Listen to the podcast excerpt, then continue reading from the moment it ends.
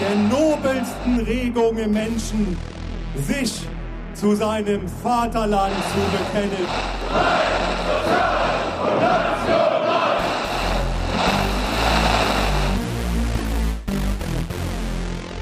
Guckt euch doch mal die Männer von heute an. Wer war denn von euch vor kurzem mal in Berlin? Da seht ihr doch die Latte Macchiato-Fraktion, die die, die die Toiletten für das dritte Geschlecht einführen. Das ist für die Männer, die noch nicht wissen, ob sie noch stehen dürfen beim Pinkeln oder schon sitzen müssen. Dafür dazwischen ist diese Toilette. Ja, das war doch mal wieder so ein ganz toller Einstieg, Gerrit. Das, da war ja richtig was los letzte Woche mit der Kram-Karrenbauer bei so einer Faschingsveranstaltung. Ich muss ja gestehen, ich selbst komme ja aus Norddeutschland, das wissen wir ja mittlerweile. Da ist Fasching und Karneval ja überhaupt nicht so ein Thema. Deswegen fand ich das Ganze auch etwas kompliziert, diesen Witz, den sie da gemacht hat, weil für Norddeutsche gibt's ja sowas wie Witze sowieso nicht. Und ich fand es in doppelter Hinsicht sehr interessant, denn wenn eine konservative Politikerin, die ja sowieso Probleme mit gleichgeschlechtlicher Ehe beispielsweise hat, dann solche Witze macht, dann frage ich mich schon, okay, muss das sein? Also muss man wirklich als irgendwie ja konservativer Politiker noch solche Witze reißen? Und damit würde ich sagen, herzlich willkommen zur siebten Folge unseres wunderschönen Podcasts. Hallo Gerrit. Moin Sven. Ich passe mich an deinen norddeutschen Habitus an und sage Moin. Sehr schön. Den habe ich sowieso schon übernommen und das ist eigentlich total peinlich, weil ich komme da ja gar nicht her. Naja, egal. Das ist ja ganz von weit im Süden. Ja. Jetzt fragen sich natürlich alle, hä, was hat denn jetzt die AKK mit diesem Thema des Podcasts zu tun? Ähm, ich würde erstmal sagen, insoweit, weil wir wollen heute über die Spaltung der Gesellschaft reden und sind der Meinung, dass natürlich diese Spaltung der Gesellschaft auch mit dafür verantwortlich ist, dass es vielleicht mehr rechte oder präsentere rechte Positionen im öffentlichen Diskurs gibt. Und ähm, wir haben das Gefühl, dass sich an, dieser, an, an dem Beispiel AKK natürlich diese Spaltung sehr gut illustrieren lässt. Bevor ich aber beschreibe, warum, möchte ich eine Sache dazu sagen.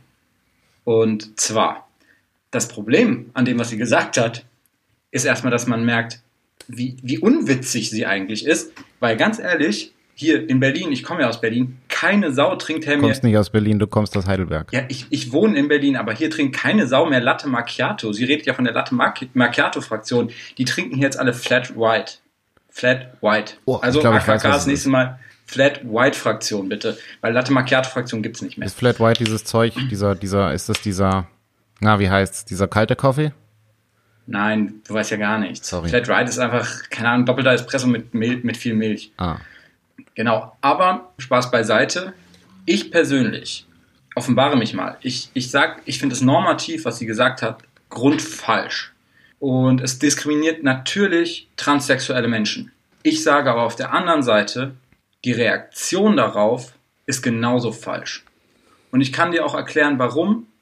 Und ich glaube, wenn wir hier das alles durchexerziert haben, können wir dann am Ende auch nochmal den Kreis schließen und haben dann schön wissenschaftlich fundiert dargelegt, warum die Reaktion darauf auch ein Problem ist. Ich sage erstmal, AKK ist es ziemlich egal, wie der linksliberale Mainstream darüber redet, aber der linksliberale Mainstream, der empört sich darüber, weil er, weil er sich so sicher ist, moralisch im Vorteil zu sein. Nur AKK, vielleicht war gar nicht der, war gar nicht der linksliberale Mainstream ihre Zielgruppe, sondern konservative Wähler. Und die hat sie ja vielleicht auch einfach erreicht.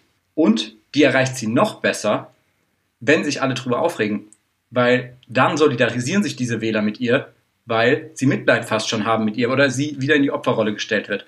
Und diese Dynamik, diese Dynamik ist ein grundsätzliches Problem im Zwischenspiel zwischen den einzelnen Teilen der Gesellschaft, die sich jetzt vermeintlich polarisieren und darüber sprechen wir. Und am Ende können wir das vielleicht nochmal aufgreifen und nochmal auflösen. Ja, und daran würde ich direkt anschließen, weil das natürlich auch der Punkt ist, den wir ja letztes Mal schon so ein bisschen hatten, dass es auch stark auf die Diskussion ankommt, die man eben führt und die Art der Argumente, die man bringt. Und soweit ich das mitbekommen habe, haben sich zwar viele darüber empört, aber keiner hat so eine richtige Kritik dazu gebracht.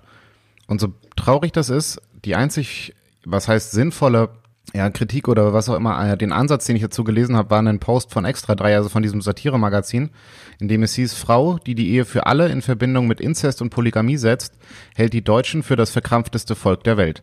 Gut, ich habe auch nicht die komplette Twitter-Diskussion verfolgt, aber ich fand, das war so ein ja das einzig Sinnvolle, was ich irgendwie in dieser ganzen Diskussion dazu gelesen habe. Ah, Sven, ich, ich finde schön, ich glaube, wir reiben uns heute mal wirklich ein bisschen, weil ich habe ich hab das auch gelesen und ich habe im Endeffekt, klar, irgendwie kurz gelacht, der Gag war lustig von Extra 3, aber auf der anderen Seite habe ich direkt gedacht, so, es ist schon wieder diese vorhersehbare Reaktion, auch vor allem auch immer dieser linksliberalen Satire, Jan Böhmermann, Neomagazin Royal, alle, die machen ja alles das Gleiche. Es ist, es ist, sie springen genau auf diese identitätspolitischen Themen an. Das ist, das ist, das ist so, so ein Trigger für die und dann, dann eskalieren die alle. Und meiner Ansicht nach verstehen sie nicht, dass, dass dieses Anspringen darauf Teil des Problems ist. Und darüber möchte ich jetzt reden. Und darüber werden wir jetzt auch reden. Und ich bin heute einfach so ein bisschen aggressiv drauf und ich, ich habe Bock. Genau. Und ich will jetzt sagen, auch wenn das hier alles immer so wirkt, als seien wir irgendwie so Antifas. Wenn wir von der Polarisierung der Gesellschaft sprechen, dann sprechen wir ja von zwei Polen.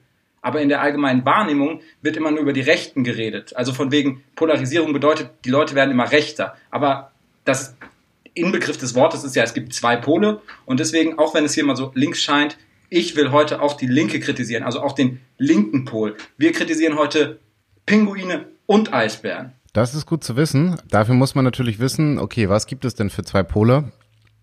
Und da gibt es natürlich aktuell in der Debatte zwei Worte, die immer wieder fallen. Das sind die sogenannten Somewheres und die sogenannten Anywheres. Die basieren auf ja so einer Studie von einem britischen Journalisten, die eigentlich schon knapp zwei Jahre alt ist, aber die aus irgendeinem Grund jetzt erst so richtig nach Deutschland überschwappt. Warum das so ist, gute Frage, nächste Frage. Aber vielleicht, um es kurz mal zu zeigen, der Guardian hat zum Beispiel im März 2017 über das Thema berichtet und wenn man in deutsche Zeitungen guckt, findet man es eigentlich wirklich erst seit Anfang diesen Jahres, dass über diese beiden Pole mehr und mehr gesprochen wird. Und da wäre natürlich so erstmal der erste Punkt, ja, was versteht man denn eigentlich unter diesen beiden Begriffen, Gerrit? Ja, ich würde jetzt kurz ähm, nur um den Zuhörer und die Zuhörerinnen nochmal mit abzuholen sagen, ähm, das Ganze ist ein Konzept, um im Endeffekt eine Art kulturelle Spaltung der Gesellschaft zu beschreiben. Und über die wollen wir reden und wir wollen dann darüber reden, wie die vielleicht zustande kommt. Es ist ganz interessant, weil das erste Mal, wenn man, wenn man über die Spaltung der Gesellschaft spricht und ähm, die kritisieren will oder sich mal irgendwie nachhaltiger damit befassen will, außer ähm, irgendwie immer auf die Rechten draufzuhauen oder sich nur abgrenzen zu wollen von den Rechten, dann kommt aus linker Perspektive oft zu sagen, ja, okay, die Spaltung, diese Spaltung ist auch eine ökonomische, das heißt, die abgehängten Leute, denen es finanziell nicht so gut geht, die neigen halt tendenziell dazu, irgendwie rechts zu wählen, vielleicht auch als Protest etc. Also es ist eine Art Verteilungsproblem, auch wenn ich natürlich ähm, ein, eine sozialpolitische Meinung habe, glaube ich nicht, dass das der Hauptpro das Hauptproblem ist an der gesellschaftlichen Spaltung. Aber ich finde, es ist immerhin schon mal ein gesünderer Weg, mal drüber nachzudenken, dass es vielleicht strukturelle Probleme gibt, ähm, die für diese Spaltung sorgen und man halt mal hinter die Kulissen blickt und in die Motivation der Menschen äh, blickt, warum sie denn handeln, wie sie handeln, anstatt einfach immer nur auf die Rechten draufzuhauen und zu sagen, mit denen wollen wir nichts zu tun haben, wir sind anders, wir sind besser, weil das bringt wirklich gar nichts. Und deswegen gibt es halt andere Theorien, die befassen sich halt weniger mit einer ökonomischen Spaltung, sondern mit einer kulturellen Spaltung. Und das mit den Somewheres und den Anywheres ist eins davon. Sven, erklär es bitte selber, du weißt es besser. Okay, dann erkläre ich es halt. Vielleicht grundlegend kurz gesagt, es geht, gab ja immer schon Klassifizierung von Gesellschaften in unterschiedliche Schichten oder in unterschiedliche Milieus. Da gibt's ja je nach Soziologe die unterschiedlichsten Formen. So das bekannteste Beispiel ist wahrscheinlich die Unterscheidung zwischen, zwischen Arbeiterklasse, also zwischen Proletariat und Bourgeoisie. Das ist aber mittlerweile schon längst überholt, auch wenn einige ewiggestrige in Berlin gerne noch das Proletariat hochhalten. Gerrit dürfte sie eventuell kennen. Was hast du eigentlich immer mit Berlin? Ich bin ein notorischer Berlin-Hasser, das weißt du doch. In Berlin gibt's alles. Was für wen, wen meinst du denn? Deine Freunde in Neukölln. Irgendwelche Kommunisten. Ach so, oh, ich weiß, wen du meinst. Sag das nicht, sonst kann ich hier nicht mehr auf die Straße gehen. Kommen wir zurück zum Thema. Also, worauf ich eigentlich hinaus wollte. Dieser britische Journalist macht eben quasi zwei neue Metaklassen auf, eben abseits von diesen wirtschaftlichen Tangenten oder von diesen wirtschaftlichen Bezugspunkten, die ja bei Bourgeoisie und Proletariat sehr stark im Vordergrund standen, treten bei ihm eben mehr so kulturelle Sachen in Vordergrund und der unterscheidet dann eben zwischen Somewheres und Anywheres, das sind so die beiden großen Gruppen, wobei die, die Anywheres in seinem Fall so zwischen 15 und 25 Prozent der Gesellschaft ausmachen und die Somewheres knapp 50 Prozent. Jetzt haben wir natürlich aber immer noch nicht geklärt, okay, was ist es überhaupt? Grob gesagt sind Anywheres, wenn man so will, so Leute wie, wie Garrett und ich. Wir. Die halt nicht, nicht so wirklich ortsgebunden sind, die halt Wohnort wechseln, die halt ja in, in seinen Augen eine bessere Bildung haben, die nicht so verbunden sind, die eher weltoffen sind, die ja aus einem eher liberalen, linksliberalen, wie auch immer Spektrum kommen. Und dem gegenüber stehen eben die Somewheres, die gewisserweise erstmal grundlegend an einen gewissen Ort gebunden sind, da bleiben aus den unterschiedlichsten Gründen oder dahin zurückkehren und da bleiben. Und die eben, wie gesagt, in den Augen von dem David Goodhart, ja quasi so den Großteil der Bevölkerung bilden, aber eben den Teil, der nicht so gut gebildet ist, der weniger mit Aufstiegschancen zu tun hat und der eben so ein bisschen in seinem, in seiner Heimat verwurzelt ist und da auch nicht weg möchte, sondern ja, wenn überhaupt dann mal in Urlaub fährt oder ähnliches. So dass mal ganz grob gesagt, diese beiden großen Gruppen sind die, die er anspricht. Ja, genau. Und vielleicht. Ich würde auch ja. sagen, ich würde, ja, bitte. Und was, was man dazu vielleicht auch noch sagen sollte, ist, dass er das Ganze natürlich als Brite vor dem Hintergrund des Brexit schreibt, aber auch mit dem Blick auf eben die USA, um eben zu schauen, okay, wie konnte Trump eigentlich so stark werden und wie konnte der ähm, der Brexit überhaupt gelingen, weil im Endeffekt ist der Brexit ja so das Paradebeispiel für eine erfolgreiche populistische Propaganda, wenn man so will. Und da hat er sich eben dann überlegt, okay, es gibt eben diese zwei, ja, diese zwei großen Begriffe, diese zwei neuen Metaklassen. Da gibt es natürlich auch viel Kritik dran. Ähm, es gibt aber Ansätze, die das Ganze relativ gut erklären und da hängen dann auch noch viele Sachen mit zusammen und da werden wir jetzt, denke ich mal, drauf zu sprechen kommen. Ja, ein bisschen Redundanz nochmal, damit ihr auch wirklich wisst, was wir meinen. Ihr seid, glaube ich, auch eher Anywheres hier an den, an den, an den Volksempfängern. Kosmopoliten, Globetrotter, Künstler, kreativ, Konstrukteure des eigenen Lebens, gebildet, Sinnsucher, Moralisten, Latte Macchiato-Trinker, all das, ne? all das gegen, naja, die anderen, gegen die anderen auf dem Dorf in Brandenburg gefühlt, um das so ein bisschen zu verbildlichen und zuzuspitzen. Ähm, aber wichtig nochmal zu betonen, es geht nicht, es geht tatsächlich nicht um, um das faktisch ökonomische Einkommen einer Person, die in einer dieser beiden Gruppen ist. Das ist eher ein Mindset, um das es geht. Genau, das ist wichtig zu sagen, weil sonst könnte man ja einfach die, die ökonomische Debatte aufmachen, also den, die, die Verteilungsgerechtigkeit aufmachen. Aber wie gesagt, darum geht es hier jetzt nicht. Viel spannender ist jetzt, was folgert daraus? Was folgert daraus aus dem Diskurs? Und, und Sven, warum reden wir darüber im Zusammenhang mit gesellschaftlicher Spaltung? Okay, du bist nochmal einen Schritt zurückgegangen, Gerrit, dann äh, gehe ich jetzt auch nochmal einen Schritt zurück, ähm, um nochmal eben diese, diese Trennlinie genau und äh, klar zu machen. Wie die Somewheres, die sind auch gehen auch immer einen Schritt zurück. Hättest du wohl gerne. Denn das ist so ein, so ein kleiner äh, Irrtum. Ich meine, wir haben es in der Schule ja alle gelernt. Es gibt ja diese, diese Trennlinien, war es in der Schule mit, mit Stadt und Land und Staat und Kirche und ja, religiös und nicht religiös. Das waren ja alles mal Trennlinien, die eine Rolle gespielt haben. Darum geht's aber gar nicht mehr so sehr bei diesen Anywheres und Somewheres, sondern es geht halt eben um ganz andere Sachen. Du hast es ja eben schon angesprochen, Gerrit, mit den ähm, mobile Angestellte, Kosmopoliten, Globetrotter und sowas.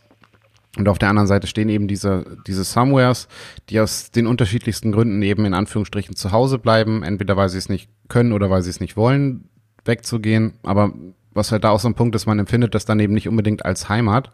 Deswegen sind zum Beispiel auch Leute aus, aus Hochhausghettos, in denen der Beton bröckelt, also irgendwo da, keine Ahnung, wie heißt es, Marzahn? Nee.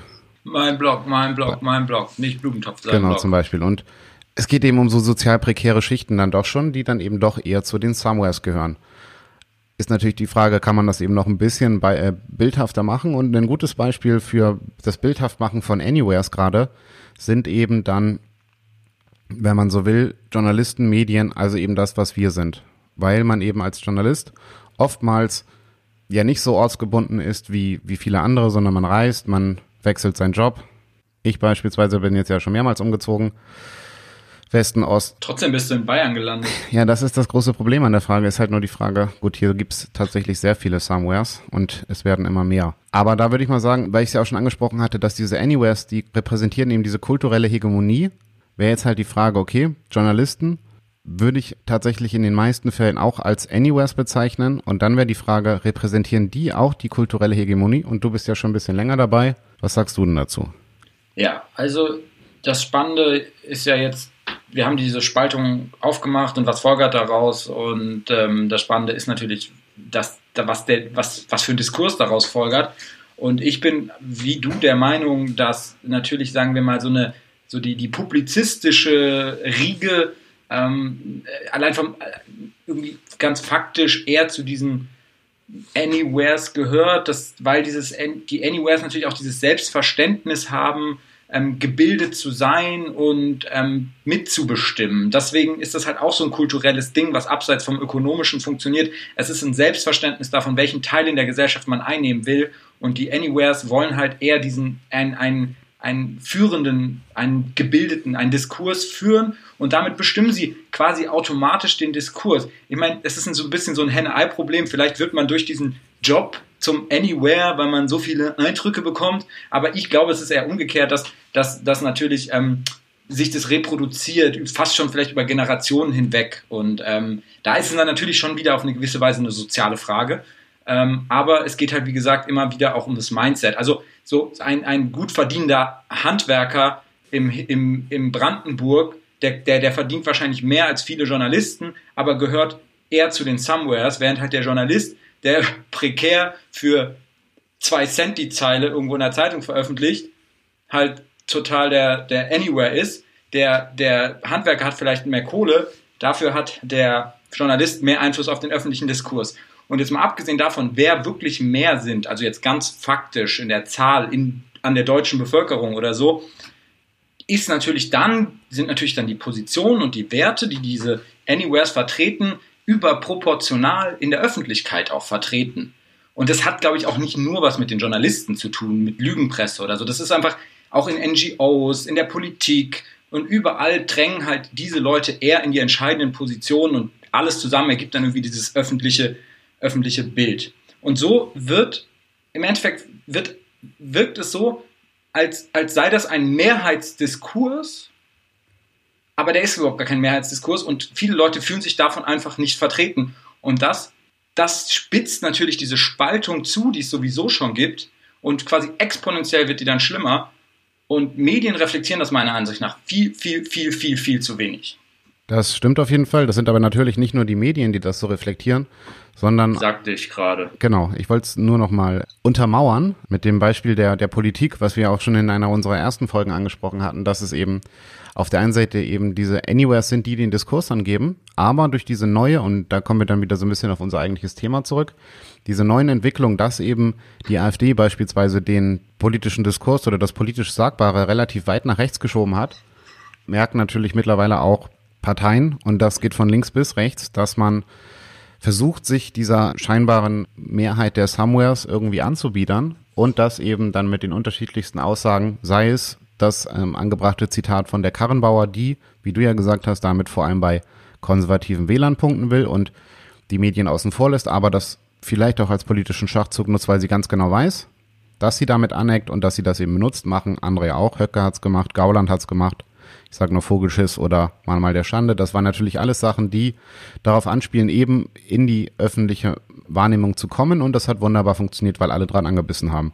Gleiches gilt natürlich auch für diese ganzen Seehofer-Geschichten oder konservativen Revolutionsgeschichten von, von irgendwelchen CSU-Politikern. Also dieses, dieses Nagen am rechten Rand, dieses, dieses hin wieder zu diesem rechten Rand eben, am rechten Rand fischen, wie es ja so schön hieß früher. Und das ist, glaube ich, dieser, dieser Umschwung, der aktuell so ein bisschen auch stattfindet. Ja, aber das Spannende ist, dass dieser Umschwung auch nur so gut funktioniert oder diese ganzen Provokationen auch nur so gut funktionieren, weil der Diskurs äh, ist, wie er ist, ne? weil er festgefahren ist ähm, und weil ähm, natürlich jetzt ist es ein, ein Angriff auf diesen Moral, über, auf diesen vermeintlich moralisierenden Diskurs der linksliberalen Mitte, der ja immer, immer auch postuliert wird. Der, es gibt jetzt quasi so eine, so eine konzertierte Aktion dagegen und das funktioniert. Also die Strategien, die sie nutzen, funktionieren auch deswegen so gut, weil der Diskurs halt so moralisch geführt wurde, wie er es wurde. Und ich will, will da später nochmal konkreter drauf eingehen, weil wir dann nochmal darüber reden können, was denn die Argumentationsstrukturen der Rechten sind, die im Endeffekt diese Spaltung und, ähm, und auch das Verhalten der Linken nutzen für sich. Aber ähm, es zeigt, es, ich will nur mal sagen, es, gab, es gibt jetzt ein Umdenken, aber es, es ist nur langsam. Und ähm, nur um es mal zu, zu ähm, zeigen, welche Probleme sich halt ergeben oder welche Probleme es gab in dieser Diskussion, ist ähm, eine Studie von 2017 vom Otto, von der Otto Brenner Stiftung. Das ist eine Stiftung, die der IG Metall äh, nahesteht. Das habt ihr vielleicht auch alle schon mal gehört. Die hat im Endeffekt mal die Berichterstattung ähm, der großen deutschen Tageszeitung zur Zeit der ähm, in Anführungszeichen Flüchtlingskrise analysiert ja, und sie kommt im Endeffekt ähm, zur, zu dem Schluss, man muss es sagen, dass die Medien in dem Fall nicht ihrer, wie sie sagen, demokratischen Funktion gerecht wurden. Und zwar, weil sie im Endeffekt die Politik Angela Merkel, also eine sehr sagen wir mal, eine, eine Pro-Flüchtlingspolitik zu wenig reflektiert haben im Sinne von einer objektiven, ausgeglichenen Berichterstattung. Und ein, nur so exemplarisch ein paar Ergebnisse, die sie, die sie haben aus der, aus der ähm, Analyse, die sie gemacht haben. Ähm, das Thema Flüchtlingskrise sei vor allem aus der Perspektive von Politikern beschrieben worden. Andere Beteiligte, die die unmittelbaren Auswirkungen der Krise im Alltag bewältigen mussten, erschienen unwichtig. Dabei sei vorwiegend über die Regierungsparteien berichtet und deren Positionen berichtet worden und zum Teil auch unkritisch übernommen worden. Die Opposition sei unterrepräsentiert gewesen. Sorgen und Ängste der Bevölkerung seien in der Berichterstattung zu kurz gekommen. Kaum ein Kommentar, so die Autoren, versuchte eine Differenzierung zwischen rechtsradikalen, politischen Verunsicherten und Besorgten, ähm, die sich ausgegrenzt fühlen, zu ziehen. So dienten die Kommentare nicht dem Ziel, verschiedene Grundhaltungen zu erörtern, sondern dem der eigenen Überzeugung beziehungsweise dann damit auch der regierungspolitischen ähm, Sicht Nachdruck zu verleihen. Es hat sich halt meiner Ansicht nach eine Situation angeben, in der ein Großteil der Journalisten, die aus diesem Anywhere, aus dieser Anywhere-Riege kommen, aus einer progressiven, liberaleren Perspektive, linksliberalen Perspektive kommen, plötzlich dieselbe Meinung hatten wie die vermeintlich konservative Regierungspartei, was eigentlich ein bisschen seltsam ist, aber ja, cool, dann sind wir alle einer Meinung. Nur, obviously, waren nicht alle einer Meinung. Genau, das stimmt. Und da das äh, finde ich spannend. Ja, und da vielleicht mal kurz eingehakt, die Geschichte mit der Bildzeitung. Ich erinnere mich noch an die Kampagne, man kennt ja die Bildzeitung mittlerweile ja auch wieder, eigentlich eher als dann doch, ja, relativ konservatives Blatt, das auch gerne mal die Nationalität von ausländischen Tätern in den Vordergrund stellt, was andere Zeitungen ja oftmals nicht machen. Und sogar die Bild-Zeitung hat 2000, ich weiß nicht, ob 2015, 2016 diese riesengroße Refugees Welcome Kampagne gemacht mit den Bundesliga-Vereinen, falls du dich erinnerst. Ja, ich erinnere mich daran, auf jeden Fall. Das ist ein sehr gutes Beispiel, Sven. Genau, und da ist ja der Punkt, die Bild-Zeitung, die eher als eben das, ja, ich, ich sag jetzt mal so in Anführungszeichen rechte Blatt dasteht, sogar die springen plötzlich auf diesen Zug auf und unterstützen die Regierung und supporten den Zuzug von Flüchtlingen oder sagen eben Refugees Welcome da muss man sich doch allerspätestens fragen, was ist denn los in dieser Gesellschaft, wenn plötzlich alle Medien von links bis rechts einer Meinung sind. Und da wird es dann halt wirklich kritisch. Wenn ich mich richtig erinnere, haben alle Fußballvereine der ersten und zweiten Liga mitgemacht. Ich glaube, St. Pauli hat nicht mitgemacht und danach sind noch ein, zwei andere Vereine ausgestiegen, haben gesagt, nee, wir machen unser eigenes Zeug, aber bei der Bildzeitungssache machen wir eben nicht mit, weil diese Zeitung eigentlich eher immer durch Hetze aufgefallen ist als durch tatsächliche Solidarität mit Geflüchteten. Stichwort St. Pauli. Wir, wir nehmen mal sonntags auf und veröffentlichen dann mittwochs. Also heute hat St. Pauli gegen den HSV gespielt und ähm, Sven ist ähm, St. Pauli-Fan. Der Fußballinteressierte Hörer oder die Fußballinteressierte Hörerin wird wahrscheinlich wissen, wie es ausgegangen ist. Sven ist eigentlich nicht so gut drauf. Das ist richtig. Es war eine ganz, ganz knappe Niederlage ganz knapp auf jeden Fall. Reden wir nicht ich, Mann, ich dachte, du regst dich jetzt total auf oder so und jetzt kommt da irgendwie sowas Diplomatisches. Der Podcast tut dir nicht gut, wir brauchen mehr Polarisierung, Sven. Ja, in der Zukunft dann. Das ist, weil wir beide Anywhere sind. Da ist nicht viel mit Polarisierung. Ja doch, die Anywheres sind doch der mit Schulter der Polarisierung. Ja, aber wir sind ja, wir polarisieren uns ja nicht gegenseitig. Ist ja auch wurscht. Ach so, stimmt. Aber, aber jetzt zurück zum Thema. Ich meine, ich glaube, wir wollen jetzt auch nicht, dass der Eindruck entsteht, dass es jetzt unsere Meinung sei, dass, dass man irgendwie die Grenzen hätte schließen sollen und dass wir irgendwie gegen diese, sagen wir mal, Willkommenskultur von Angela Merkel seien oder sowas. Das ist erstens nicht so der Fall und zweitens ist aber auch das einfach für unsere Analyse hier irrelevant, würde ich sagen, was man jetzt tatsächlich von den, von den einzelnen politischen Positionen hält, weil wir über den Diskurs debattieren. Das möchte ich jetzt einfach am Rande nur noch mal klarstellen und, und wir versuchen halt irgendwie eine Lösung zu finden oder nicht mal eine Lösung zu finden. Wir versuchen das zu erklären und ähm, abseits ja, von dieser, von dieser Empörungs-, Skandalisierungsdynamik. Apropos Meinungsbild, apropos Meinungsbildung, Gerrit, was mir da so ein bisschen in den Kopf kommt bei der ganzen Geschichte. Jetzt sind es, ist es ja so, dass Medien ja eigentlich so ein bisschen auch als Meinungsbildende abge äh, oder angesehen werden. Das heißt, das, was die Medien schreiben, wird vielen Leuten oder glauben viele Leute oder nehmen viele Leute auch ernst. Es muss jetzt aber irgendwo einen Punkt gegeben haben, dass es, um jetzt mal plakativ zu sprechen, davon zu sprechen, dass die Somewheres den Anywheres nicht mehr glauben. Und da frage ich mich jetzt gerade so ein bisschen, okay, woran liegt das? Dann gibt es ja bestimmt Ansätze. Mir fällt jetzt zum Beispiel ja ein, ein Beispiel ein, das kommt jetzt so ein bisschen auf dieses, äh, an diese, diesen komischen, elendigen äh, Scheuerartikel, der von dieser konservativen Revolution gesprochen hat, dass die 68er den Diskurs geprägt hätten bis heute quasi. Wäre die Frage, okay, ist das wirklich so? Oder ist das, ja, oder, oder wie muss ich, muss ich mir das jetzt vorstellen? Was, was meinst du dazu? Ja, ich meine, man, wir begeben uns jetzt natürlich auf ein, auf ein ähm, sagen wir mal, gefährliches, äh, in gefährliches Fahrwasser oder auf dünnes Eis, äh, weil wir jetzt über die über Politik reden und wir reden über politische Meinungen und dünnes Fahrwasser vielleicht, weil Herr Scheuer nicht ganz Unrecht hat vielleicht und zwar wieder nicht mit seiner mit der politischen Meinung, die er hat, aber mit der Aussage ähm, darüber, wie Diskurse geprägt sind.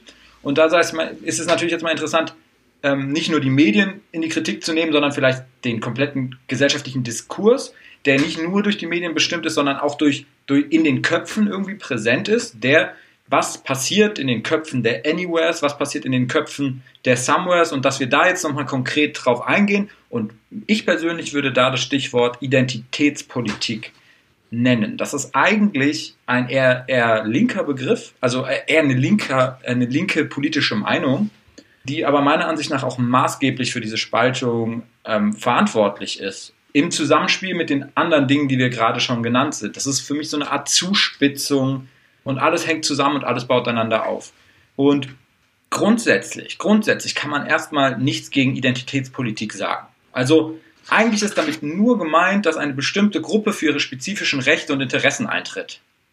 Also Minderheitenrechte im Endeffekt, ähm, Kampf für Rechte von Afroamerikanern oder Afroamerikanerinnen, für Homosexuelle, Frauenbewegung, all das sind im Endeffekt identitätspolitische Bewegungen. Und obviously finden wir das erstmal nicht scheiße.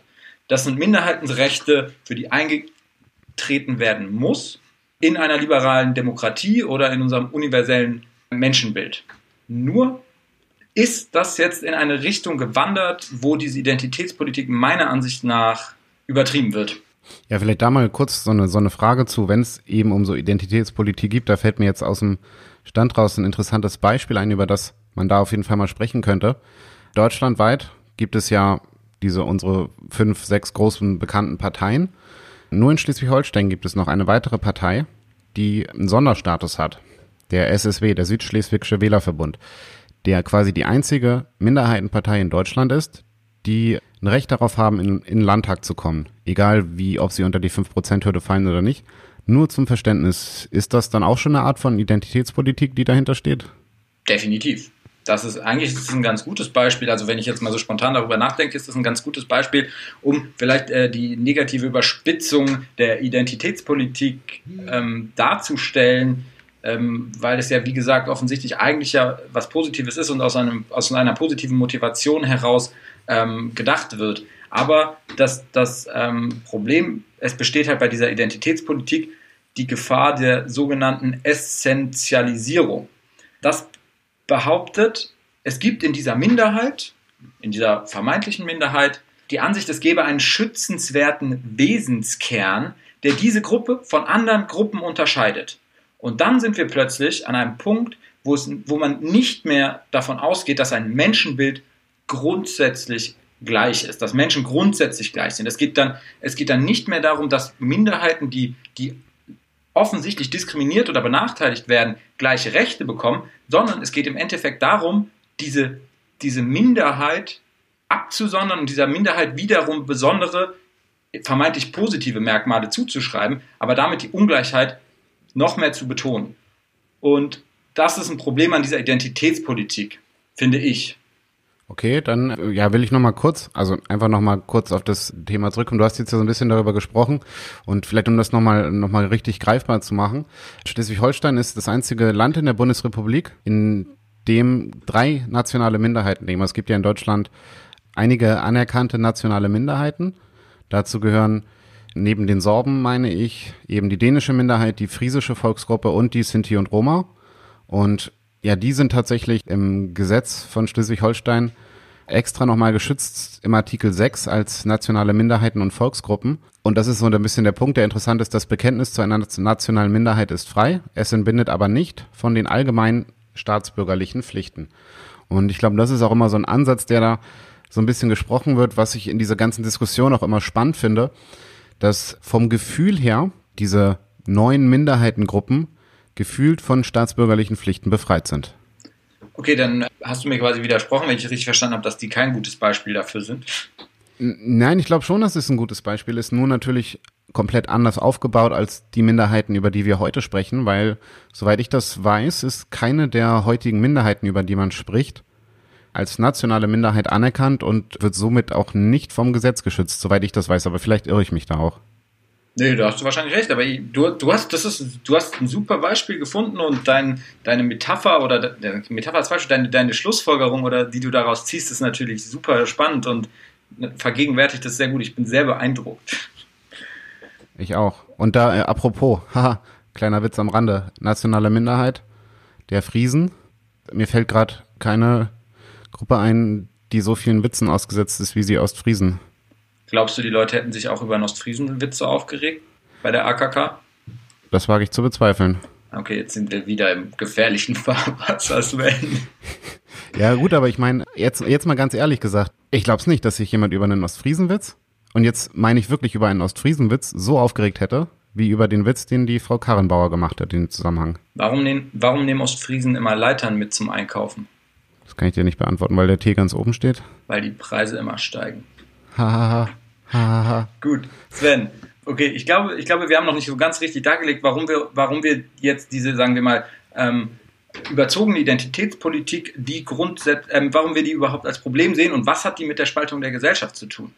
Ja, um es ganz einfach zu sagen, würde ich mal behaupten, sie ist Teil des Problems. Also diese Hardcore-Identitätspolitik sorgt dafür, dass die Gesellschaft, jetzt ein bisschen übertrieben gesagt, aber auch durch diese sehr stark fortschreitende Identitätspolitik immer mehr fragmentiert, also immer mehr in kleinere Gruppen sich zerlegt und jeder zum einen für sich individuell sein will, auf der anderen Seite aber sich auch mindestens eben einer dieser, ja, dieser Gruppen, was auch immer, zugehörig fühlen will. Und da wird's halt, glaube ich, problematisch. Da gab's so einen interessanten Ansatz, der sich damit beschäftigt hat, der davon ausgegangen ist oder ausgeht, dass diese neue Identitätspolitik quasi die alte Politik der Solidarität abgelöst hat.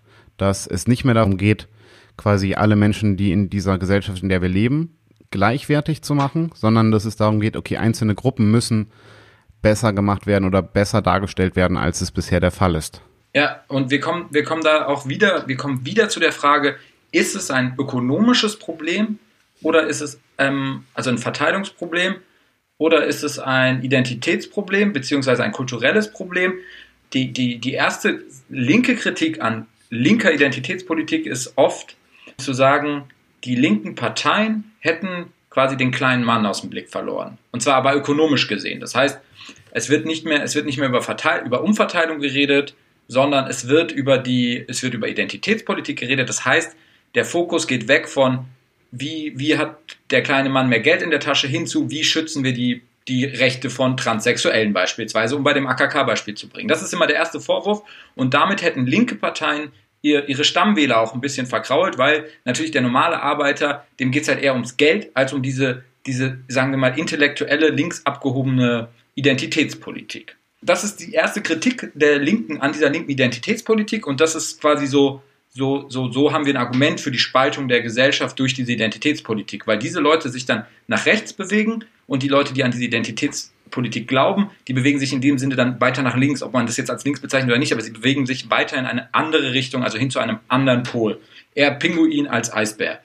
Genau. Aber ich, ich würde auch da wieder einschreiten, weil ich glaube, die tatsächlich haben natürlich die linken Parteien ein Problem, weil sie oft keine linke Politik mehr machen, auch ökonomisch gesehen. Also die Agenda 2010 war einfach keine linke Politik und vielleicht ist das eher das größte Problem der SPD, als dass sie identi zu identitätspolitisch sind.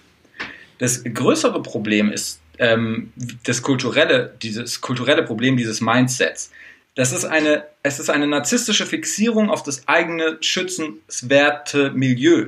Und ähm, im Endeffekt ist diese Identitätspolitik die, das Mindset ähm, der Anywheres, die der Meinung sind, ähm, wir müssten diese, diese Minderheiten dermaßen schützen und bewahren aus einer, aus einer, einer kulturellen Perspektive und diese Kulturen bewahren, die sich dann in, in den Extremformen dieser Theorien nicht mal vermischen dürfen. Das muss man sich mal vorstellen. Ähm, und das ist im Endeffekt das Problem. Und dadurch gibt es halt einfach eine Entfremdung vom Alltag und auch der Sprache denn der in Anführungszeichen anderen oder der, der Menschen, die sich nicht den ganzen Tag darüber Gedanken machen. Und ähm, das ist halt, würde ich sagen, so ein bisschen ein Problem an dieser, auch an dieser Identitätspolitik. Äh, und ähm, der Witz daran ist ja, die, die Rechten auf der anderen Seite, die behaupten dann, naja, wir sind, wir verteidigen jetzt die Identität der Mehrheitsgesellschaft, wenn ihr die ganze Zeit die Identität der Minderheitsgesellschaft verteidigt. Ja, und dann, was willst du da noch sagen? Ja, das ist tatsächlich die große Frage. Was will man da noch sagen? Um da nochmal anzuschließen, interessante Beispiele sind, finde ich, in diesen Punkten immer zum einen diese gendergerechte Sprache ist da, finde ich, immer ein sehr perfektes Beispiel, weil das eben auch das ist, womit dann eben gerade Populisten von rechts wieder mit punkten können, eben mit diesem in Anführungsstrichen Gender-Terror. Alles muss heute sprachlich neutral sein, alles muss in, gerade in sprachlicher Hinsicht perfekt sein. Und daran kann aber die Rechte oder ja eben der, der rechtspopulistische Teil sehr gut anschließen, weil er sagt, okay, die Politik hat so die Augen fürs Wesentliche verloren. Da diskutiert man, da spricht man über eben eine gendergerechte Sprache, aber die, dass sich ein Großteil aber nicht mehr die Miete leisten kann oder dass die Mieten immer mehr steigen, dass immer mehr vom Gehalt für Mieten draufgeht, das fällt hinten runter. Ähnlich geht es natürlich dann auch um diese ganzen anderen Sachen. Also im Endeffekt das, was du sagst, diese Identitätssachen, aus irgendeinem Grund stehen die im politischen Diskurs gerade ganz weit vorne. Warum? Kann ich aus irgendeinem Grund nicht beantworten, warum das so wichtig und so groß wahrgenommen wird. Vielleicht ist es auch einfach die Filterbubble, in der wir leben, dass wir quasi davon viel mitkriegen und von anderen Sachen eben nicht so viel mitkriegen. Ich, ich will nochmal diesen Punkt machen, weil klar, also ich finde, man muss jetzt nicht unbedingt, wie du gerade gesagt hast, so eine Hierarchisierung der, der Bedürfnisse machen. Also ob jetzt der, der, der, der kleine weiße alte Mann ähm, wichtiger ist und dessen Geldbeutel als die Rechte von Homosexuellen, das würde ich, würde ich so gar nicht sagen. Also man, die Politik sollte irgendwie natürlich alles im Blick halten. Gute Politik sollte natürlich auch Minderheits, äh, also dabei helfen, die Rechte von Minderheiten zu stärken. Man darf nicht dafür sorgen, dass sich durch diese Identitätspolitik die einzelnen Fragmente dieser Gesellschaft weiter voneinander entfernen. Und das sorgt nämlich dafür, dass wir auf der einen Seite haben wir, haben wir irgendwie die, die klassischen Minderheiten, wo wir über, über gendergerechte Sprache sprechen, wo wir über das dritte Geschlecht reden, über, über die Toiletten wie AKK reden. Und auf der anderen Seite haben wir halt die Leute, die, die jetzt nicht in diese Minderheit reingehören. Dann haben wir natürlich in, ähm, Anywheres, die quasi nicht in diese Minderheit reingehören, die aber dieses Mindset der Identitätspolitik vertreten, die sagen, ich bin voll mit dabei, die sind selber weiß und alt und Männer und be benutzen trotzdem diesen absolut identitätspolitischen Begriff, diesen Kampfbegriff, der alte weiße Mann. Ich kann es nicht mehr hören, sorry. Weil das ist natürlich, das ist natürlich abstrakt. Die Leute wissen nicht mal mehr richtig, was dahinter steckt, übernehmen einfach diese Begrifflichkeiten aus dieser identitätspolitischen Debatte. Ja, und genau darauf wollte ich hinaus. Und das war, das, das war der Punkt, den ich sagen will. Viele übernehmen das, aber das Problem, glaube ich, was der, wie hast du es genannt, der alte weiße Mann, der versteht ja einfach nicht, warum das so ist. Ich glaube, das große Problem ist, dass dieses Warum heutzutage nicht mehr wirklich erklärt wird. Es wird einfach dann gesagt, alles klar, ab jetzt ist es so, da, weil es so ist. Ja, um, um mal so ein Beispiel zu nennen, ist natürlich, es gibt die vielen Beispiele, wo es wunderbar korrekt war, dass das geändert wurde.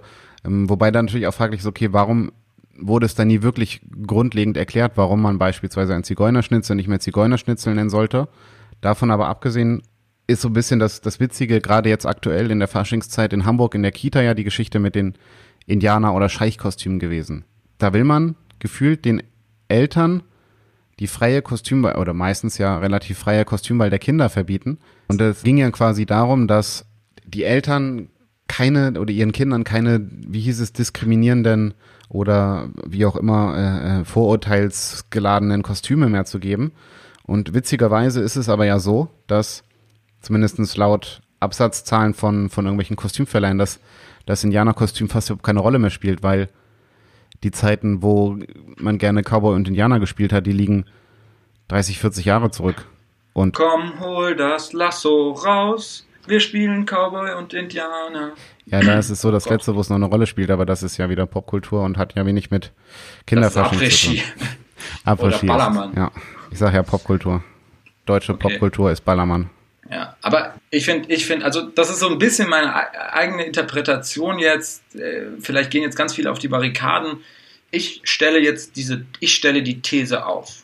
Die Rechten, über die wir jetzt reden, die machen halt auch eine Identitätspolitik. Aber sie haben einen Vorteil, weil sie machen die Identitätspolitik der Mehrheit, der, also der ihrer Meinung nach der postulierten Mehrheit, die aber von einer Minderheit unterdrückt wird.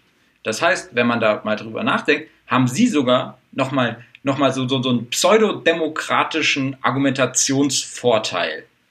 Und ähm, alles, was dann natürlich so die Medien sind, über die wir geredet haben, und diese Anywheres, die im Endeffekt in den ganzen Positionen sitzen, wo es halt irgendwie ja, weil, weil die halt dahin, weil die halt gebildet sind, die, die ist, sind die Minderheit in Anführungszeichen und die unterdrücken ja diese Mehrheit, diese, und deswegen ist es moralisch wichtig, dagegen zu sein aus der Position dieser Rechten, aus dieser Identitätspolitik, weil, weil sie im Endeffekt sich aus einer Minderheitsposition raus bewegen können, obwohl sie es vielleicht gar nicht sind, aber man sie in diese, in diese Minderheit irgendwie reindrängt, weil man sie auch vom Diskurs ausschließt. Ja, und, und deswegen Deswegen müssen wir, finde ich, noch über den Punkt der Moral reden in dem ganzen Zusammenhang. Ich wollte in dem ganzen Zusammenhang auch nochmal über das Wort des Diskurses sprechen, weil im Endeffekt diese quasi Sprechverbote sind ja genau das, was sie sind, Verbote und keine Diskurse mehr. Also der Diskurs des Ganzen wird ausgelassen, sondern es wird vorausgesetzt, das und das ist diskriminierend, deswegen ist es nicht mehr erlaubt. Warum es aber diskriminierend sein könnte, das spielt heute überhaupt keine Rolle mehr, sondern das ist das, was ich sagen wollte dieser Schritt des Diskurses wird quasi übersprungen. Warum? Vielleicht, weil man diese lästigen Debatten leitet, aber genau das ist ja Teil unserer demokratischen Kultur, dass man diese Debatten eben führt. Aber die werden halt nicht mehr geführt, sondern es wird quasi jetzt vorausgesetzt, dass es so ist. Ja, und da sind wir perfekt bei der Moral, weil die Rechten haben einen Vorteil. Die Rechten haben einen Vorteil. Sie können ihre Position ähm, oder ihre Meinung an objektiv sichtbaren Kriterien festmachen. Sie können sagen, das ist unsere Grenze. Sie können sagen, das ist unsere von Ihnen selbst postulierte Ethnie oder Nationalität. Und daran können Sie sich festmachen. Wir, ich sage, wir Linke, wir können das nicht. Das Einzige, was wir können, ist, uns moralische Vorgaben aufzuerlegen und die teilen wir mit einer anderen Gruppe an Menschen und deswegen haben wir einen gemeinsamen Nenner und sehen uns als eine gemeinsame Gruppe. Das heißt, ein vermeintliches gutes Handeln ist das einzige, was uns ausmacht als Linke, als politische Wesen. Dadurch, das ist, ist so und das ist, das ist ein Dilemma. Und natürlich müssen wir diese Moral haben und wir müssen, wir müssen auch moralisch handeln. Nur muss man sich vergegenwärtigen. Dadurch wird Moral immer selbstbezogen und ist immer auch ein Teil der eigenen Selbstdarstellung nach außen. Man möchte sich halt dann auch tugendhaft darstellen und wenn das andere Leute hören, die dieselbe Meinung haben, die wollen natürlich dann gleich sagen, geil, ja klar, ich bin genauso tugendhaft, ich ziehe auch keine Indianerkostüme an und du darfst auch keine Indianerkostüme anziehen, weil wir haben die Moral auf unserer Seite. Ihr sagt ja nur, das sind irgendwie die Grenzen. Wir haben die Moral auf unserer Seite. Und das ist der Witz. Man kann das fast schon ökonomisch sehen. So moralisch zu argumentieren, wie es weite Teile der linken oder des linksliberalen Diskurses macht, aus dieser identitätspolitischen Perspektive, kann man schon fast ökonomisch sehen, weil man hat direkt ein Publikum der Menschen, die dieselbe Moral haben, die sich selber so moralisch selbst äh, darstellen will. Das heißt, man hat einfach einen Absatz, man hat sofort ein Publikum für diese moralischen Positionen. Und deswegen werden diese moralischen Positionen oft auch gar nicht erklärt, sie werden nicht hinterfragt, es wird keine Kritik zugelassen. Und deswegen, Anja, Anjas, Anja Reschke, NDR, ihr Tagesthemenkommentar, ey, damit ging das, ich würde, damit ging das doch alles los, wie sie, wie sie, wie sie gesagt hat, wie können die nur, die, die Leute bei Pegida? Da hat man von der AfD noch gar nicht, doch hat man schon geredet, aber da war die AfD nicht so ein Thema wie jetzt, da ging es doch um Pegida. Und sie hat gesagt, wie könnt ihr nur? Sie hat die alle zum Teufel geredet. Und meiner Ansicht nach war das fatal, dieser, dieser moralische Zeigefinger. Unfollow me, Hashtags. Daran sieht man diese Dynamik, dass die Leute sich sofort aufspringen, weil sie das auch zeigen wollen. Ja, genau, ich bin genauso moralisch. Das ist ein Hashtag, der dazu aufruft in sozialen Medien, dass Leute, die recht sind, einem entfolgen sollen. Da denke ich mir so, hä, was ist los mit euch? Sollen die sich noch mehr in ihre Filterbubble rein oder was? Und noch mehr im Internet Medien konsumieren, die wirklich nur Scheiße erzählen. Also da denkt halt keiner mehr nach. Und das, das, das kann doch nicht sein. Sven, mach was. Ja, wenn ich mal wüsste, was ich machen könnte. Ich meine, oh, was kann man da tun? Das ist eben die große Frage. Und man kann eben nichts tun. Wir reden hier die ganze Zeit darüber und tun so fucking normal klug und wir haben auch keine Lösung. Wir haben natürlich auch unsere politische Meinung, aber wir wissen halt auch nicht, was wir damit machen sollen. Genau, aber wir, immer, ja, wir machen wenigstens darauf aufmerksam, dass man mal darüber nachdenken kann. Genau, das und, ist das Einzige. Man sollte, man sollte chillen. Das ist das Beste, aber ähm, ich meine, auch wir argumentieren natürlich aus einer Position aus dem Elfenbeinturm heraus, weil wir eben diese Möglichkeiten haben, aus dieser Position zu sprechen, weil wir eben auch, ja, man kann ja schon sagen, einen gewissen Bildungsstand haben, dass wir darüber auch sprechen können und wollen, vor allem auch. Das ist ja auch, glaube ich, der Punkt. Man muss ja auch. Ja, der Wille, das ist wichtig. Genau. Das ist das, was ich sagen wollte. Und was eben auch der Punkt ist, der bei dieser ganzen Geschichte eine Rolle spielt. Dieser ganze Diskurs geht natürlich verloren. Das hast du ja gesagt. Unfollow Me ist halt so das perfekte Beispiel dafür.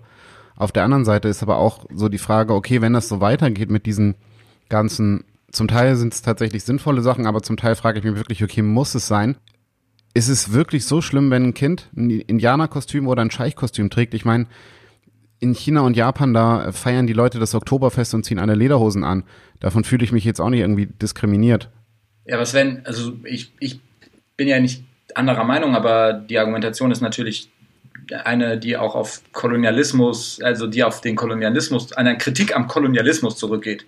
Und das heißt, das heißt, es ist also aus der Argumentation, also die Frage, die du dir jetzt aufmachst, können dir Leute, die das glauben, schon beantworten. Ja, ich meine, wenn du jetzt mit dieser Kolonialismusgeschichte anfängst, ist natürlich, wenn man so will, ist das auch eine, eine Art von, von Totschlagargument, weil das ja auch immer diese mir sehr unsägliche Debatte oder in diese unsägliche Debatte reingeht, dass nur weiße Westeuropäer rassistisch sein können, was ich halt für grundlegend falsch halte, weil nur wer aus einem privilegierten, aus einer privilegierten Situation heraus etwas tut, kann rassistisch sein. Das halte ich für vollkommen falsch und vollkommen Schwachsinn. Das halte ich für in sich rassistisch. Denn diese, diese Auf- und Abwertung von einzelnen Personengruppen, die haben nicht nur Weiße. Die haben ungefähr alle Menschen in sich auf unterschiedliche Art und Weise. Ob man es dann in dem Fall rassistisch nennt oder nicht, ist nochmal was anderes. Aber ich finde auch das ist so eine Art Totschlagargument, dass man oder wir als Weiße, um dieses tolle, diesen tollen Begriff nochmal zu benutzen. Als weiße junge Männer. Weiß, weiße, privilegierte junge Männer. Ich fühle mich aber alt, also bin ich auch ein weißer alter Mann. Aber so alt bist du noch gar nicht. Grüße raus an Sophie Passmann. Auf jeden Fall, was ich sagen wollte, dass ich diese ganze, diese ganze Diskussion relativ problematisch finde und daneben auch diese Argumentation, dass wir das überhaupt dazu überhaupt nicht sagen können, weil wir ja diese Erfahrungen gar nicht haben und so weiter und so fort. Finde ich dahingehend ganz interessant, weil dann könnte man natürlich auch argumentieren, alles klar, dann dürftet ihr aber auch die Kram-Karrenbauer nicht kritisieren, weil diese Faschingsscheiße da ihre Kultur ist. Und in dem Moment, wo es ihre Kultur ist, kann ich es als Außenstehender nicht kritisieren, weil ich diese ganzen Hintergründe nicht kenne. Was weiß ich. So, jetzt hassen mich alle. Hm. Ich denke noch drüber nach. Ja, ich, ich glaube, ich, ich glaube trotzdem, um, um die um jetzt hier quasi einfach die, die Gegenargumentation mal einzunehmen, geht es immer darum, dass natürlich das Problem ist, wenn eine, sagen wir mal, kolonialistisch agierende Kultur sich über eine andere erhebt, die unter dem Kolonialismus gelitten hat. Ne? Und deswegen ist es natürlich so. Und genau in dieser Argumentation, genau in diese Scheißargumentation kommst du dahin, dass du Israel als Kolonialmacht darstellen kannst. Und genau das ist so eine beschissene Scheißargumentation.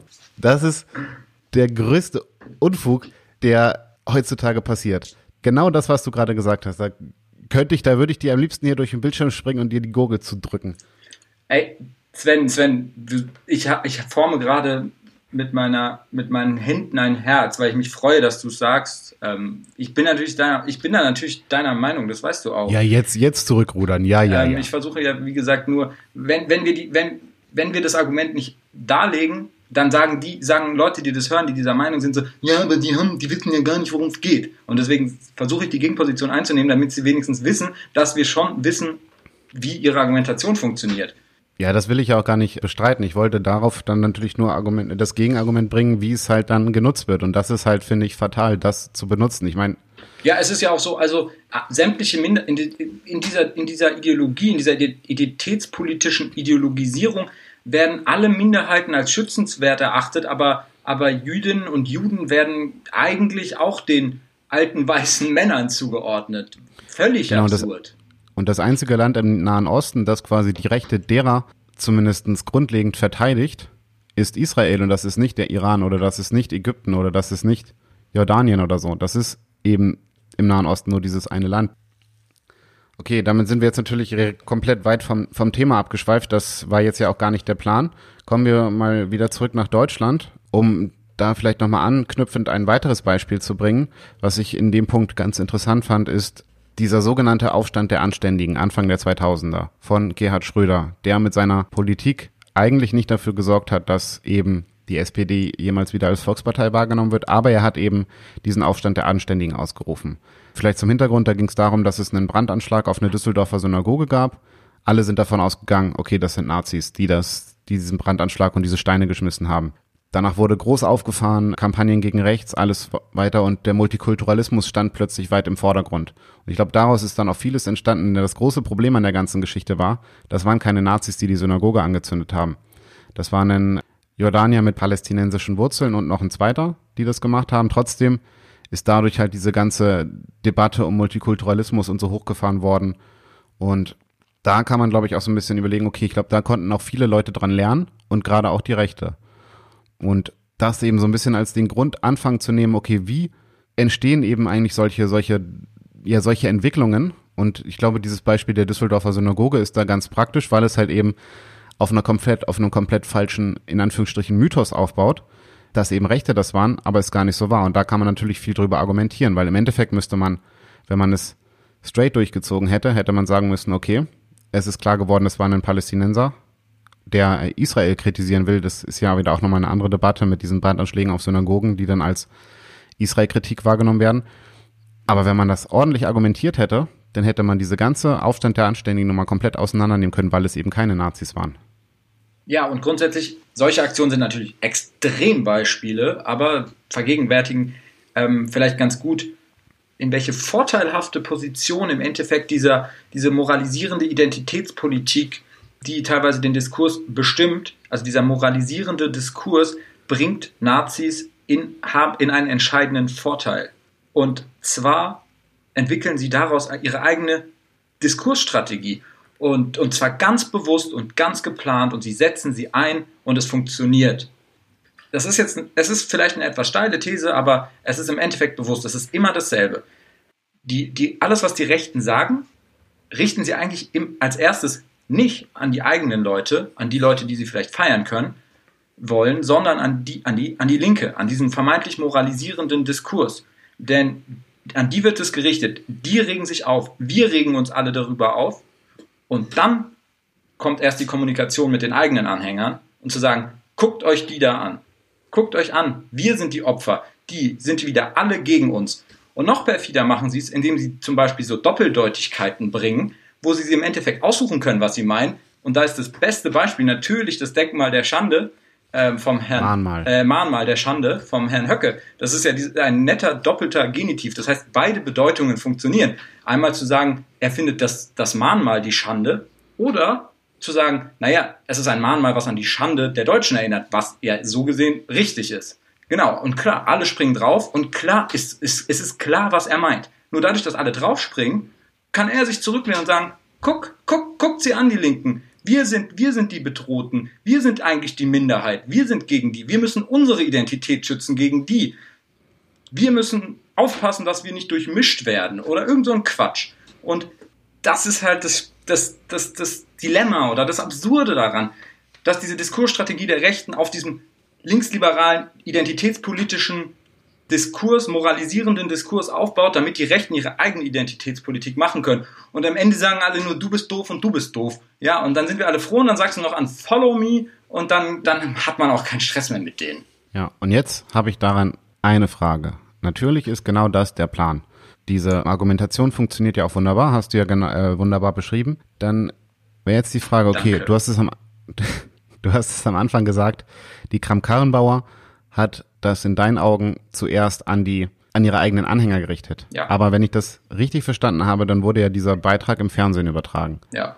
Das heißt, es wurde an alle gerichtet. Und was ich danach viel interessanter fand, um nochmal kurz den Bezug zu unserer letzten Folge aufzumachen. Es ist mir vorhin, ich habe es tatsächlich einfach überlesen.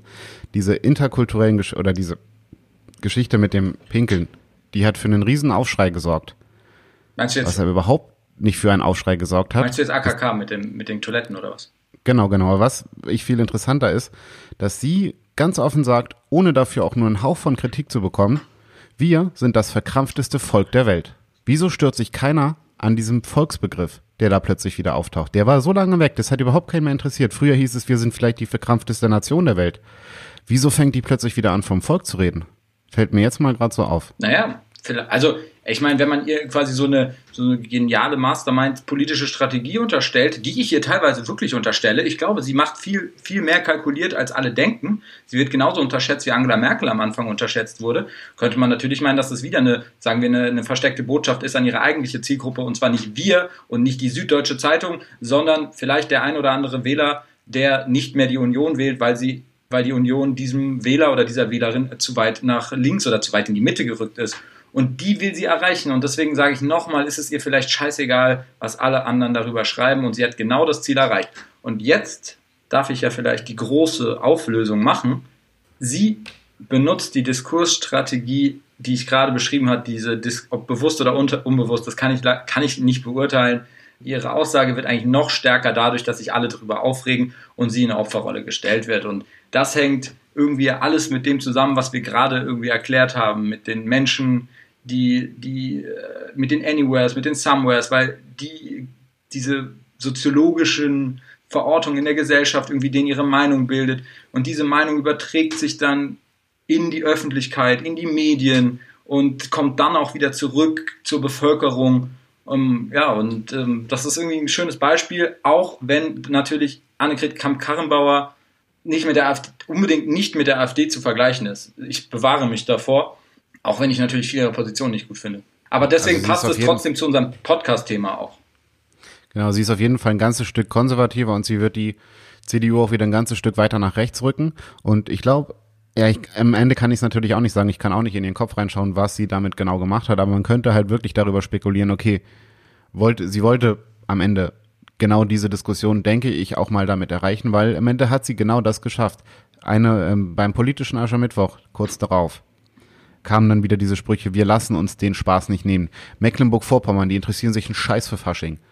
Das ist, oder sorry, Karneval, Fasching, ich komme da immer durch den Tüdel. Das ist das Gleiche, Ja. nur überall sagt man was anderes. Okay, aber ich weiß halt, dass es bei uns diese komischen ganzen Veranstaltungen früher nie gab. Es gab nie große Karnevals. Ja, wir waren im Kindergarten mal Fasching feiern, aber das war es dann auch schon. Wieso hat plötzlich jemand, spricht ein CDU-Politiker in Mecklenburg-Vorpommern davon, dass man sich den Spaß nicht nehmen lassen kann, wo man da doch überhaupt nicht groß Karneval feiert? Vor allem hat man So. Spaß in Mecklenburg-Vorpommern, sage ich nicht. Das ist, eine, das ist nochmal eine ganz andere Diskussion, aber ich glaube, du verstehst so ein bisschen, worauf ich hinaus will. Ich glaube, genau das war ihr Plan. Ich halte Kam Karrenbauer genau in diesem Punkt für sehr berechnend, denn sie hält nichts von dieser ganzen Geschichte mit Intersexualität, Ehe für alle. Und sie wusste meiner Meinung nach ganz genau, dass viele drauf aufspringen auf diesen Zug, aber halt eben sehr oberflächlich diese ganze Kritik üben, was wir am Anfang auch schon hatten. Das wird alles sehr oberflächlich gemacht und keiner schaut mal dahinter und schaut wirklich, okay, die Karrenbauer ist in dieser Hinsicht keine, die sich über so ein Thema lustig machen sollte. Jemand, der im echten Leben Antisemit ist und dann an Karneval plötzlich einen Witz über Juden macht, der wird dafür ja auch nicht gefeiert. Das, weil im Karneval darf man es dann ja. So, ganz grob zusammengefasst. Wäre jetzt so mein Schlusswort. Ja, und ich stelle jetzt mal eine steile These nochmal zum Schluss auf und sage, im Endeffekt können wir uns als aufgeklärte, linksliberale Anywheres vielleicht darüber freuen, dass AKK diesen Satz gesagt hat, wenn sie damit gegen die Polarisierung der Gesellschaft was getan hat, ob absichtlich oder unbeabsichtigt, und dadurch weniger Leute noch weiter rechts landen als bei einer sich neu erfindenden Union. Das war ein sehr schönes Schlusswort. Eigentlich will ich wer immer der sein, der das letzte Wort hat, aber ich würde sagen, heute belassen wir es dabei. Fick dich, jetzt will ich das letzte Wort haben. Nein, Nein, aber ich- ich möchte vielleicht doch jetzt das letzte Wort haben, zumindest noch, Nochmal. noch für, für nur mein letztes Wort nochmal. Ich bin trotzdem nicht der Meinung, dass das normativ richtig war, was sie gesagt hat. Es diskriminiert absolut Intersexuelle und das geht nicht und das sollte niemand tun. Das wollte ich nur nochmal festhalten. Aber die Reaktion ist das Problem. Weil die bringt nichts. Ja, im Endeffekt, das ist genau das, was ich ja auch gesagt habe gerade. Ihre Art der, des Witzes macht überhaupt keinen Sinn. So, fertig. Ja, und, und by the way, sie kann sehr schlecht Witze erzählen. Also ganz ehrlich, ich muss das dreimal hören, um zu verstehen, was sie meint. Ja, das war doch äh, dann jetzt ein ganz schönes Schlusswort von dir, Gerrit. Diesmal darfst du auch das letzte Wort haben. Ich ähm, sage vielen Dank fürs Zuhören. Sag mal, checkst du es nicht? Du hast schon wieder das letzte Wort. Nur weil du sagst, also nur weil du nichts mehr Inhaltliches sagst, hast du auch trotzdem noch das letzte Wort. Ja, das wird doch immer so bleiben. Wie, äh, also Ach ich so. hab den ganzen Tag Zeit. Außerdem kann ich es auch immer noch so schneiden, dass, auch wenn du das le letzte Wort hast, dass ich dann das letzte Wort habe. Das darfst du nicht vergessen. Okay, im Sinne eines Diskurses, der nicht polarisiert und versucht, die Gefühle des anderen wertzuschätzen, überlasse ich dir das letzte Wort. Das ist sehr, sehr nett von dir. Ich wollte eigentlich auch nur noch sagen, besucht doch gerne auch unsere Facebook- und unsere Instagram-Seite. Da halten wir euch auch immer mal wieder auf dem Laufenden, wenn eine neue Folge kommt oder wir irgendwelche sehr interessanten Ansätze für euch haben. Damit wünsche ich euch einen entspannten Nach-Podcast-Tag. Bis zum nächsten Mal. Tschüss!